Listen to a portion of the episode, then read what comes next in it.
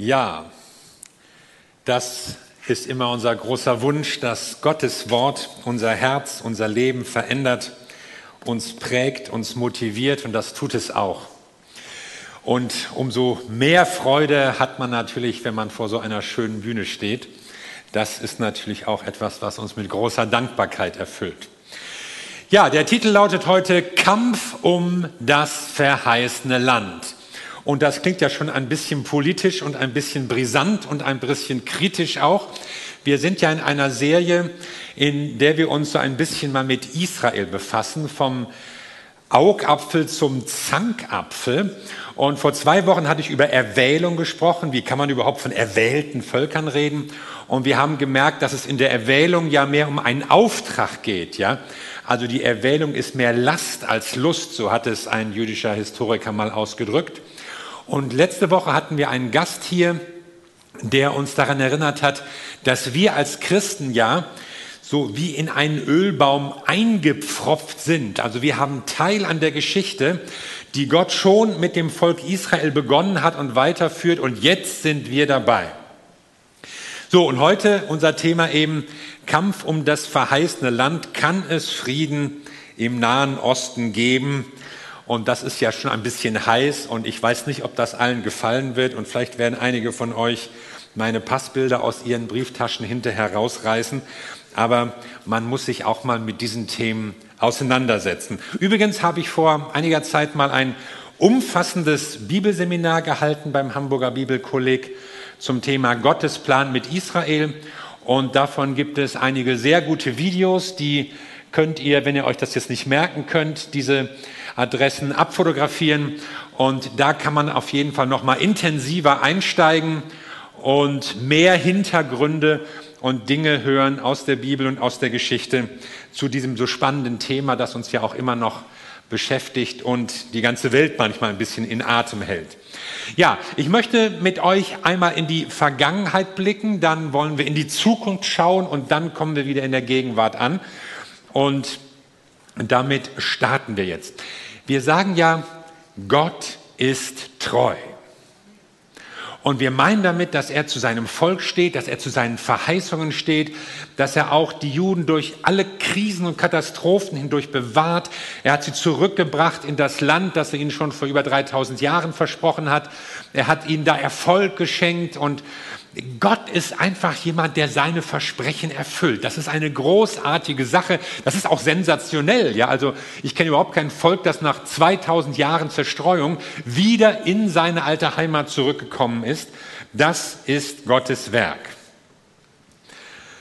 Und wir, fragen jetzt die Palästinenser, was sollen denn wir dazu sagen? Was für Israel oder für Christen ein Zeichen der Treue Gottes ist, das ist für die Palästinenser eine Katastrophe. Ich meine, man malt sich das mal aus, ja? Du lebst da in deiner zugegebenermaßen bescheidenen Hütte und zwischen deinen paar Olivenbäumen und Ziegenherden, und es war ein ärmliches Land, aber es war deins. Und jetzt kommen immer mehr Juden und bauen da und siedeln da und bauen da irgendwas auf. Am Anfang fand man das ja noch gut. Weil das schuf Arbeitsplätze, das brachte die Wirtschaft in Schwung. Es sind Hunderttausende von Arabern erst nach Palästina eingewandert, als die Juden kamen und das Land wirtschaftlich aufzublühen begann. Aber am Ende wurden das immer mehr. Und schließlich kommst du dir fremd vor im eigenen Land. Und so sprechen die Palästinenser vom Tag der Staatsgründung Israels von von Nakba, ja, also von, von einer Katastrophe. Ich habe euch mal eine Landkarte mitgebracht. Kann ich mal diese Karte, ja, eine andere, da ist noch eine mit so vier Israel-Karten, die will ich jetzt erstmal zeigen. Können wir die mal haben? Genau, diese hier. Da sieht man so ein bisschen durch die Jahrzehnte aus palästinensischer Sicht, was dort in Palästina, Palästina passiert ist. Ja, am Anfang war alles grün, hatten die Araber und dann kamen die Juden und dann wurde es immer mehr und immer mehr und immer mehr und das Land der Palästinenser schrumpfte immer mehr zusammen und wurde immer kleiner, wie man das an den grünen Flächen so ein bisschen erkennen kann. Ja, und man muss sich das auch mal vorstellen, wie, wie soll sich da ein, ein, ein Staatsvolk oder eine gemeinsame Identität entwickeln, wenn ein Drittel der Bewohner das Kommen der anderen für das größte Desaster der Geschichte hält. Wenn ich das mal vergleichen will, es gibt ja auch in Deutschland DDR-Nostalgiker, die so von Zeiten vielleicht träumen, als die Partei noch für Ordnung sorgte oder so. Aber äh, sich vorzustellen, dass 25 Millionen Deutsche oder mehr den Tag, an dem die Mauer fiel, als die Katastrophe betrachten, das ist ja eigentlich undenkbar. Aber so geht es tatsächlich vielen Palästinensern. Wie soll sich ein Araber mit dem Judenstaat und seiner Geschichte identifizieren? Wie sollen vor allen Dingen auch arabische Christen, die gibt es ja auch, ihre Vertreibung als Zeichen der Treue Gottes einordnen? Man merkt, die Sache ist sehr schwierig. Und wie kann eine Lösung aussehen? Wie soll da ein gutes Miteinander möglich sein? Zur Vollständigkeit gehört natürlich auch, dass die Geschichte der Palästinenser eigentlich eine Geschichte verpasster Chancen ist. Wenn wir jetzt nochmal auf die Landkarte gucken, die eben schon kurz eingeblendet worden war, genau hier, da sieht man, das war eigentlich das britische Palästina-Mandat, das sie sich nach dem Ersten Weltkrieg zu sichern verstanden. Und in diesem Land Palästina, da, so hatten sie versprochen, soll ein jüdischer eine jüdische Heimstätte entstehen. So, aber anstatt die jetzt irgendwie zu machen, hat man erstmal das Land geteilt und diesen östlichen Teil ist das heutige Jordanien.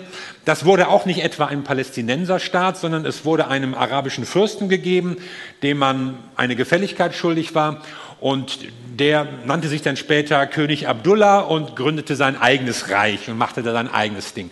So, und dann wurde später nochmal durch die UNO 1947 dann bitte, wurde dann nochmal ein Teilungsplan erstellt, ganz offiziell um das restliche Palästina, also es war ja schon einmal geteilt, aber das restliche kleinere Palästina nochmal zu teilen in einen jüdischen Teil lila und in einen arabischen Teil grün. Das sieht einigermaßen gerecht aus, aber der ganze Süden ist eigentlich Wüste, da ist nicht viel los.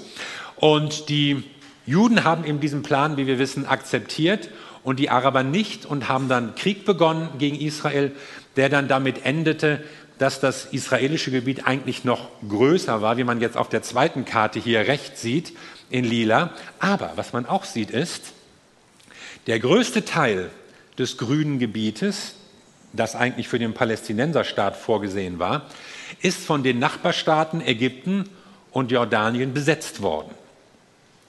Also wenn man jetzt darüber klagt, warum damals nicht ein Palästinenserstaat entstanden ist, dann liegt das nicht nur an den bösen Israelis, sondern es liegt auch daran, dass die umliegenden arabischen Staaten den Krieg begonnen haben und dann das für den Palästinenserstaat vorgesehene Land besetzt und annektiert haben. Und dann kam es natürlich auch im Zuge dieser ganzen Entwicklung zu vielen Völkerbewegungen, Flüchtlingssituationen, Bevölkerungsaustausch. Es wurden viele Palästinenser zum Teil vertrieben, zum Teil mit falschen Versprechungen von den eigenen Führern weggelockt. Es sind aber auf der anderen Seite auch über 800.000 Juden aus arabischen Ländern nach Israel gekommen und haben sich da in dem eigentlich noch kaum vorhandenen Staat irgendwie zurechtfinden und integrieren müssen. Und der große Unterschied ist eben jetzt, dass die israelische Bevölkerung sich zusammengeschlossen hat und versucht hat, eine neue Gesellschaft, einen neuen Staat aufzubauen, während die arabischen Flüchtlinge eben nicht in den umliegenden Gesellschaften integriert wurden, sondern eher in Flüchtlingslagern blieben, zum Teil bis heute noch. Und es gibt sogar ein eigenes UNO-Hilfswerk nur für palästinensische Flüchtlinge. Also es gibt eigentlich ein weltweites UNO-Hilfswerk für Flüchtlinge. Aber es gibt ein ganz spezielles, das sich nur um Palästina kümmert. Und man wundert sich schon, warum diese Leute nach 50, 60, 70 Jahren immer noch in diesen Flüchtlingslagern leben, mit dem Versprechen, mit der falschen Hoffnung, irgendwann kommt ihr zurück und irgendwann kriegen wir die Juden da wieder raus. Und ich sage das mal durchaus als ein Kind, das selbst aus einer Flüchtlingsfamilie stammt. Auch meine Großeltern, Eltern sogar sind Vertriebene aus Ostpreußen, aus dem Osten des damaligen Deutschlands. Und das war für die Leute schlimm und schmerzhaft, aber es geschah infolge eines Krieges, den die Deutschen angezettelt und verloren hatten. Und danach gab es andere Gegebenheiten. Und wenn die Deutschen es so gemacht hätten, wie die meisten Araber es gemacht haben, dann hätte ich bis heute nichts anderes gelernt als meckern über den Rest der Welt und Hass gegen die Russen. Und ich bin froh, dass ich das weder von meiner Familie noch von unseren Regierungen so gelernt habe sondern dass wir eine Möglichkeit bekommen haben, uns zu integrieren und eine Zukunft aufzubauen in diesem Land. Und bei all dem Schmerz und bei all dem Grauen, der auch mit der ganzen Geschichte verbunden war, muss ich sagen, habe ich aus meiner ganzen Familie, von meinen Großeltern oder anderen Verwandten nie so etwas wie Rache und Revanchismus und irgendwie sowas gehört. Wir müssen da zurück und das müssen wir alles noch mal drehen oder sowas sondern diesen Hass haben wir nicht gelernt. Und ich bin sehr dankbar dafür, dass wir einen anderen Weg als Flüchtlinge in diesem Land eingeschlagen haben, als es bei vielen Leuten dort rund um Palästina der Fall gewesen ist. Man merkt einfach, die Sache ist unglaublich verzwickt und kompliziert. Ja? Wie kommt man da wieder raus, wenn wir jetzt so in die Vergangenheit hineinblicken?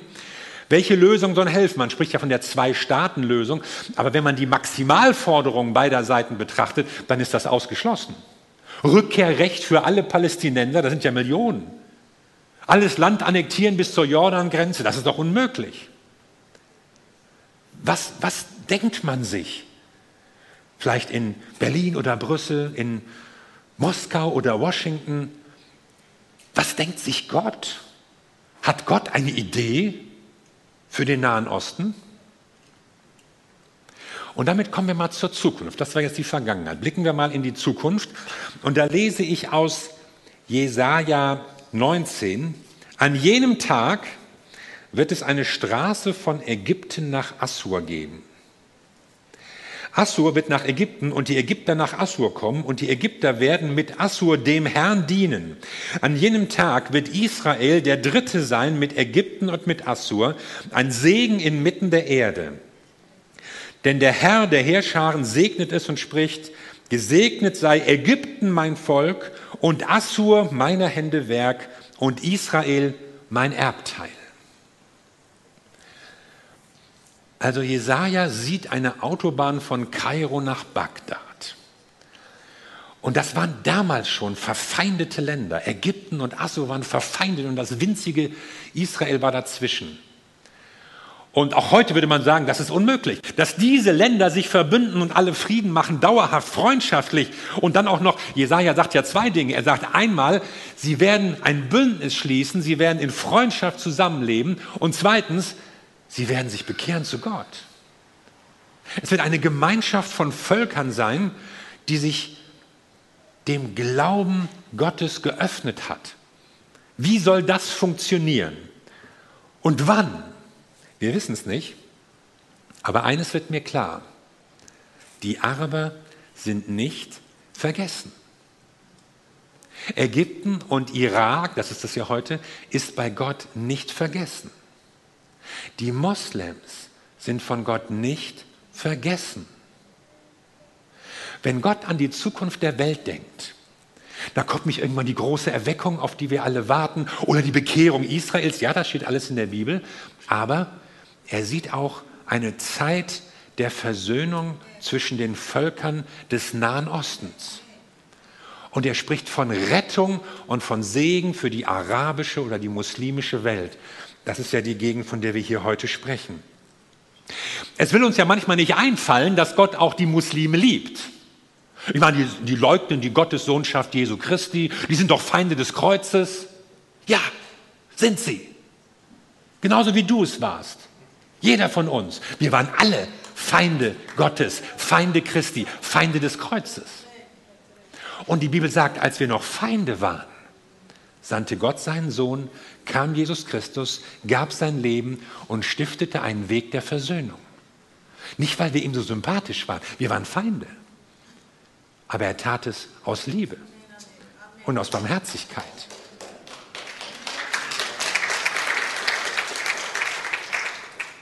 Und das ist der Grund unserer Rettung. Ich meine, wir sind doch nicht besser als Muslime oder Araber. Wir sind vielleicht sogar noch schlimmer, vielleicht unaufrichtiger, selbstsüchtiger, heuchlerischer, egoistischer, habgieriger als viele Moslems. Aber wir leben jetzt aus der Gnade. Warum fällt uns das manchmal so schwer, uns vorzustellen, dass Gott seine Gnade auch auf andere ausdehnt, die vielleicht ganz anders sind, fremd, vielleicht sogar feindschaftlich? Die Araber führen ihre Herkunft ja auf Ismael zurück. Ismael war der älteste Sohn von Abraham. Und Ismael, dieser Name bedeutet, Gott hört.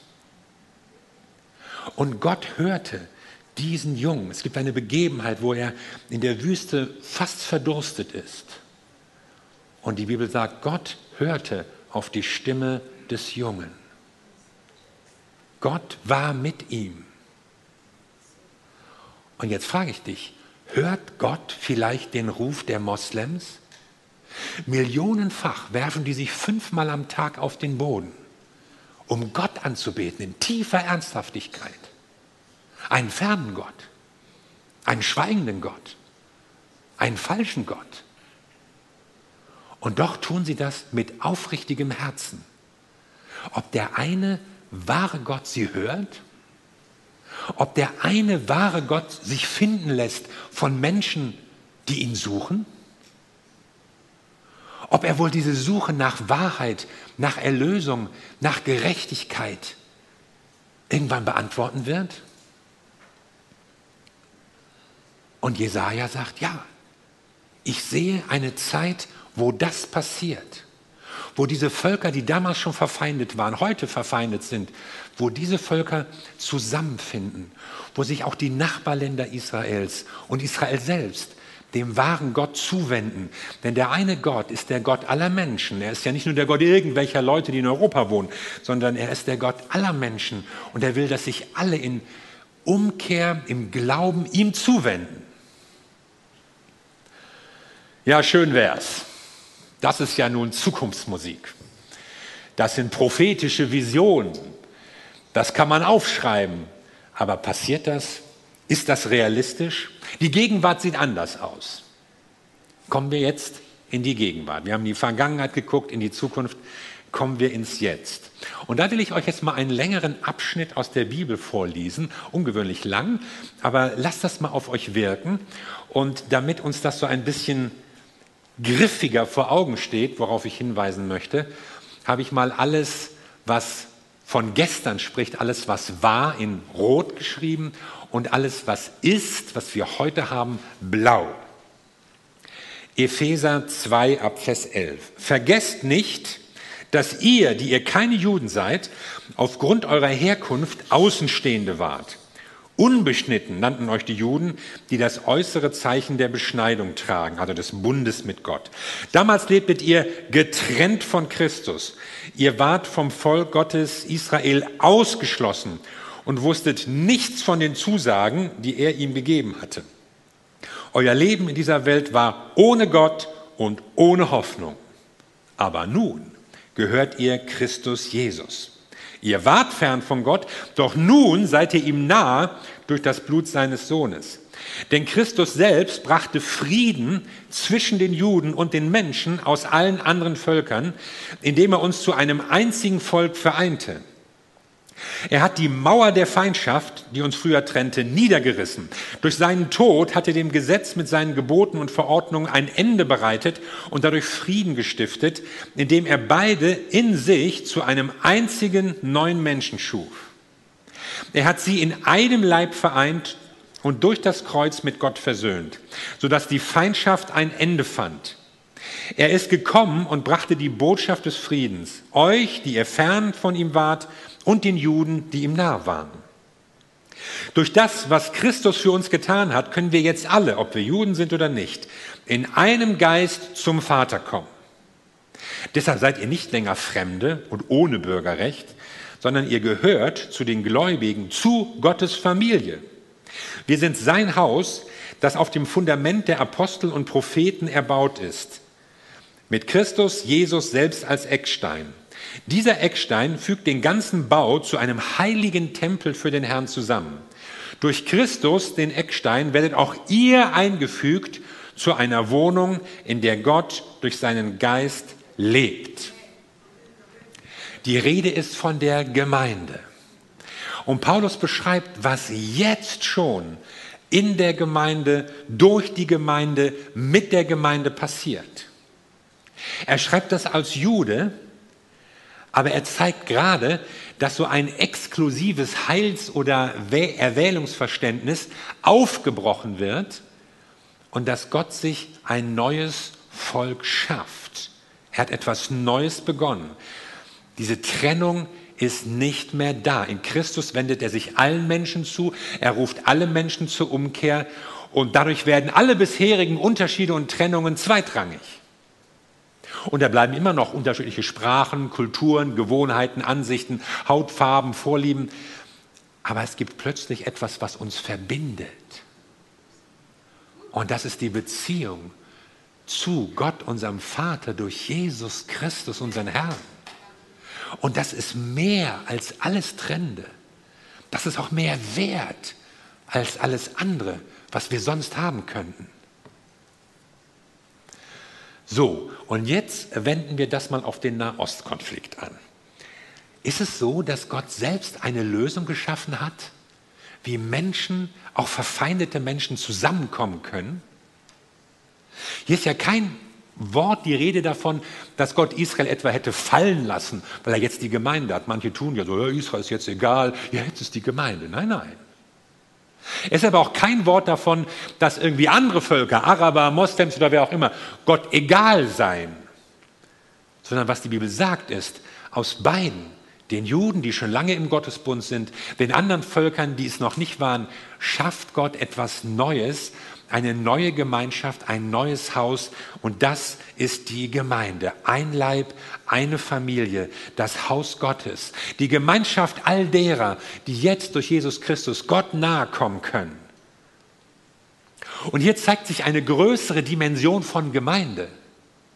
Gemeinde ist nämlich nicht nur so die Versammlung der Leute, wir mögen die Musik, wir freuen uns, dass wir uns treffen und lauschen dann gemeinsam einer geistlichen Erbauung, sondern hier zeigt sich die Gemeinde als eine friedensstiftende, eine weltverändernde Kraft.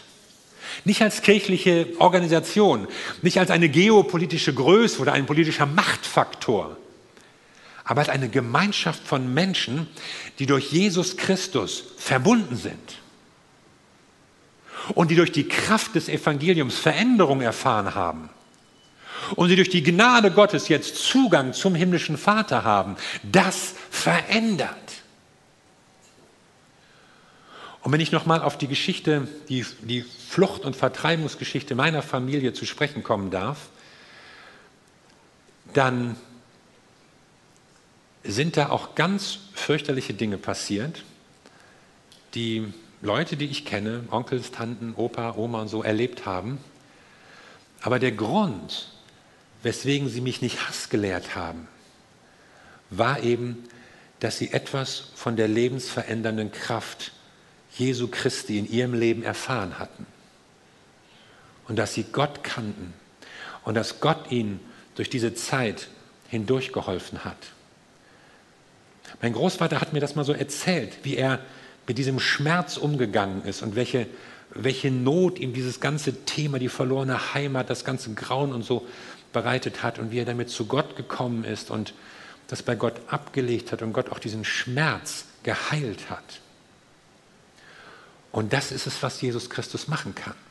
Und das tut er schon heute. Er hat es getan und er will es wieder tun. Und das gibt mir auch Hoffnung für den Nahen Osten. Ich freue mich über jede Friedensinitiative, die es dort gibt. Jetzt gibt es ja einige neue Friedensverträge zwischen Israel und Bahrain und den Emiraten.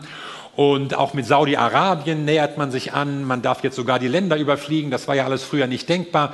Und ich vermute mal, also wir wären im Westen noch viel begeisterter darüber, wenn es nicht ausgerechnet Donald Trump gewesen wäre, der diese Friedensverträge eingefädelt hätte.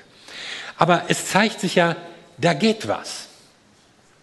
Da ist etwas möglich. Nun ist es ja auch nicht so, dass die Araber plötzlich ihre große Liebe zu Israel und dem Judenvolk entdeckt haben. Ein Land hat Interessen. Aber immer mehr Regierungen merken eben, dass von Israel eigentlich keine Gefahr für sie ausgeht, sondern dass die Risiken eigentlich woanders liegen. Aber da, wo wir nur Interessen haben, da verändert Gott Herzen. Und er kann Menschen verändern, er kann Politiker verändern, er kann Völker verändern. Und wir wissen aus der Geschichte Europas selbst, dass in dem Moment, wo Völker sich dem Evangelium geöffnet haben, manchmal nur vergleichsweise oberflächlich christianisiert wurden, würden wir sagen, dass sich ihr Verhalten verändert hat. Nehmen wir mal die Wikinger. Die waren ja 200 Jahre, fuhren die ja an allen Küsten Europas und plünderten und raubten und mordeten und brandschatzten, was das Zeug hielt. Auch unsere Stadt, ja, im Jahre 845, ja, haben sie diese Stadt komplett abgebrannt. Es war zugegeben eine kleine Stadt damals, aber sie haben es getan. Es war nicht gut. Und das hörte erst auf, als König Harald Blauzahn sich taufen ließ. Und dann dämmerte ihm plötzlich, dass diese Art des Lebensunterhaltes für Christen einfach nicht angemessen war. Und heute gehören die Länder Skandinaviens zu den friedlichsten der Welt, zu denen mit dem höchsten Lebensstandard, höchste Lebensqualität, geringste Korruption. Es gibt eine verändernde Kraft des Evangeliums, die beim Einzelnen in seinem Herzen anfängt, aber die auch Völker und Kulturen verändert. Und das ist es, wovon Jesaja spricht. Und das ist es, wovon auch Paulus redet. Jesaja sah es kommen. Und Paulus sieht jetzt schon, wie es passiert in der Gemeinde. Da kommen Leute zusammen, die sich sonst nicht getroffen hätten, die sonst nichts miteinander zu tun haben wollten, die eigentlich verfeindet waren, die, die von großen Mauern und tiefen Gräben getrennt war. Also Jude sein war ja auch damals nicht nur eine Angelegenheit der ganz persönlichen, individuellen Glaubensüberzeugung, sondern das waren ja Zugehörigkeiten, die fest fest verankert und fest gegossen waren.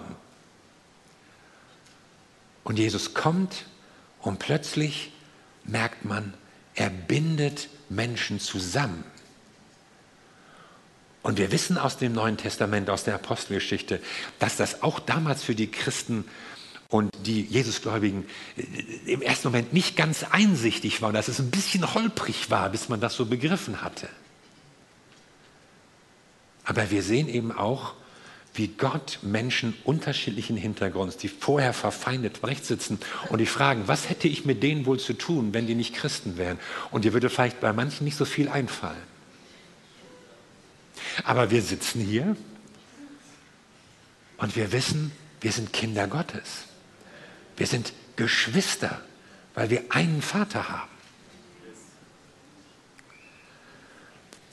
Und mein Wunsch und mein Gebet und meine Hoffnung ist, dass diese verändernde Kraft des Evangeliums mehr und mehr auch politische Weichenstellung vornehmen kann. Politik bestimmt, gerade im Nahen Osten. Ich weiß jetzt auch keine Lösung, wie man das da am besten machen müsste, politisch, diplomatisch. Und alle sind zufrieden. Weiß ich nicht. Gibt es vielleicht auch gar nicht. Aber vielleicht gibt es eine geistliche Lösung, wo politische oder diplomatische versagen. Vielleicht geht Gott einen Weg über die Veränderung der Herzen. Es gibt ein Buch mit dem Titel Die Heilung der zerbrochenen Familie Abrahams. Abraham ist ja ein Mann des Glaubens und Christen und Juden und Muslime verehren ihn als, als Glaubensvater, führen ihre Herkunft sogar auf ihn zurück.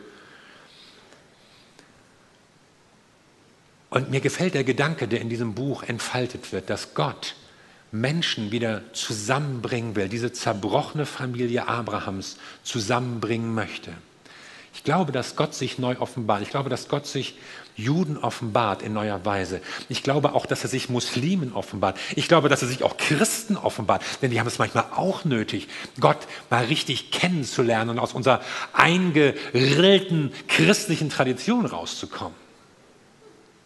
Denn darum geht es ja. Ich meine, die Moslems müssen ja nicht für den, Christen, für den westlichen Lebensstil gewonnen werden. Der ist manchmal noch schlimmer als ihrer, ihr traditioneller Lebensstil. Sie müssen auch nicht für irgendeine christliche Religiosität, die sich mehr oder weniger leblos und formalisiert entwickelt, gewonnen werden, sondern sie werden für Jesus Christus gewonnen. Den Sohn Gottes, der gekommen ist, um Menschen in Liebe zum Vater einzuladen. Und bei Jesus treffen wir uns, bei Jesus finden wir zusammen. Und wenn Jesus unser Bruder ist, dann ist Gott unser Vater. Und dann werden auch wir Geschwister. Das ist die Perspektive, die uns Gott zeigt. Die Straße von Kairo nach Bagdad ist noch nicht gebaut, aber vielleicht führt die Straße vor deinem Haus zu jemandem, der aus Kairo oder aus Bagdad kommt. Jemandem, der ein ganz schräges und verbogenes Bild von Christen hat. Ja, fast haben muss, wenn das, was ihm in unserer Kultur hier begegnet, als christlich präsentiert wird. Der auch eine ganz schräge Sicht von Jesus hat, bis er ihm begegnet. Vielleicht in dir begegnet. In dir einem Menschen, der durch Jesus Christus schon Veränderung erfahren hat. Und vielleicht tut sich ihm dadurch eine ganz neue Sicht auf auf Gott und seinen Heilsplan und seine guten Gedanken mit uns. Und deshalb sage ich dir, warte nicht auf Jesajas Straße. Ja, irgendwann, wir wissen nicht. Nein, du kannst jetzt auf der Straße von deiner Haustür zu Menschen gehen und in die Liebe Gottes nahebringen. Christen sollten Versöhner und Friedensstifter sein zwischen Völkern, zwischen Kulturen, zwischen Menschen, was noch lange nicht heißt, dass man allem zustimmt, auch was andere denken, glauben oder politisch machen. Aber wir wollen Frieden stiften. Christen sollten auch, davon bin ich überzeugt, an der Seite Israels stehen. Nicht nur der Juden, ja, wenn sie irgendwo leben, in Amerika ist alles okay, aber dieser Staat. Nein, da steht eine Verheißung Gottes hinter. Und Gott steht zu seinem Wort und er führt seine Pläne zu Ende. Und gerade für uns Deutsche muss es eigentlich eine Selbstverständlichkeit sein, für das Existenzrecht Israels einzutreten. Und es ist eigentlich, es ist eigentlich schlimm, dass man überhaupt darüber reden muss. Bei welchem Land macht man das denn sonst? Wozu braucht es eigentlich die Schweiz? Könnte man die nicht aufteilen nach Sprachgrenzen? Italien, Deutschland, Frankreich. Und die paar Rätoromanen kriegen wir auch noch untergebracht. Aber Unsinn, ja, auf sowas kommt ja kein Mensch, außer jetzt mal als Beispiel für eine Predigt. Aber bei Israel, da muss man immer noch irgendwie erklären, dass dieses Land existieren darf. Aber ich glaube auch, dass Christen mit Liebe an die Araber und an die Moslems denken sollten. Menschen, von denen viele aufrichtige Gottsucher sind. Ich spreche jetzt nicht von den Säkularen, ich spreche auch nicht von den wild gewordenen Terroristen, sondern von den Menschen, die sich nach Gerechtigkeit, nach Erlösung, nach Gott sehen. Kinder Abrahams. Und das ist die Mission der Gemeinde, Versöhnung und Frieden zu stiften. Über unsere beschaulichen Gottesdienste und Gemeindeaktivitäten hinaus in diese Welt hineinzuwirken und vielleicht sagst du, Mission Impossible. Das klappt nicht. Man sieht ja diese Filme und da passieren ja immer unmögliche Dinge, ja, also auch, auch physikalisch. Also es ist eigentlich ausgeschlossen. Aber am Ende kriegt Tom Cruise das immer wieder hin mit seinen Leuten und sie retten die Welt. Und jetzt kommt Jesus. Und er stiftet wirklich Veränderung. Das ist bei ihm nicht nur ein Filmtrick. Ich meine, am Film kann man ja alles machen. Die machen was am Computer, die drehen da irgendwas im Studio, die bauen da irgendwelche Sachen auf und da sind da ganz viele Seile und Leitern, die sieht man hinterher nicht und so. Und man denkt, oh toll, wie der da springt. Und das ist alles nur ein Trick. Aber Jesus verändert Herzen wirklich im echten Leben.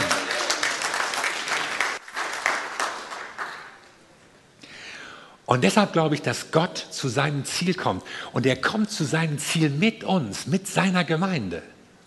Gott hat sich vorgenommen, seine Ziele eben nicht ohne uns, nicht ohne die Menschen, nicht ohne die Gemeinde zu vervollständigen. Ja, er hat die Gemeinde sogar ins Leben gerufen und sie mit diesem Auftrag versehen, Frieden zu bringen und Menschen zusammenzuführen. Und das auch in ganz großem Stil. Ich glaube, dass es nicht nur etwas ist zwischen einzelnen Leuten, Ehepaaren, Familien, Nachbarn, sondern dass es eine Kraft hat, die Völker zusammenbringt und Frieden zwischen Staaten und Nationen herstellen kann. Und dafür lohnt es sich, sich einzusetzen. Und deshalb finde ich Gemeindearbeit so gut und überhaupt Gemeinde, weil da eine Verheißung hintersteht, die diese Welt verändert und die diese Welt lebenswerter macht. Eine Verheißung, die Frieden stiftet, die Heil bringt zu den Menschen, die Streit und Trennung und Krieg beseitigen kann, weil Jesus Christus unsere Herzen verändert. Amen. Lass uns zusammen beten. Wir danken dir, Jesus Christus, unser Herr, wir danken dir für Frieden, in dem wir leben dürfen in Deutschland. Wir danken dir für Frieden, den du gestiftet hast in unseren Herzen, weil wir dich kennen dürfen. Und unser Gebet ist es, dass diese Botschaft des Friedens noch mehr Menschen verändert. Und dass diese Botschaft des Friedens auch Politiker, Regierungen, Völker, Staaten, Kulturen verändert.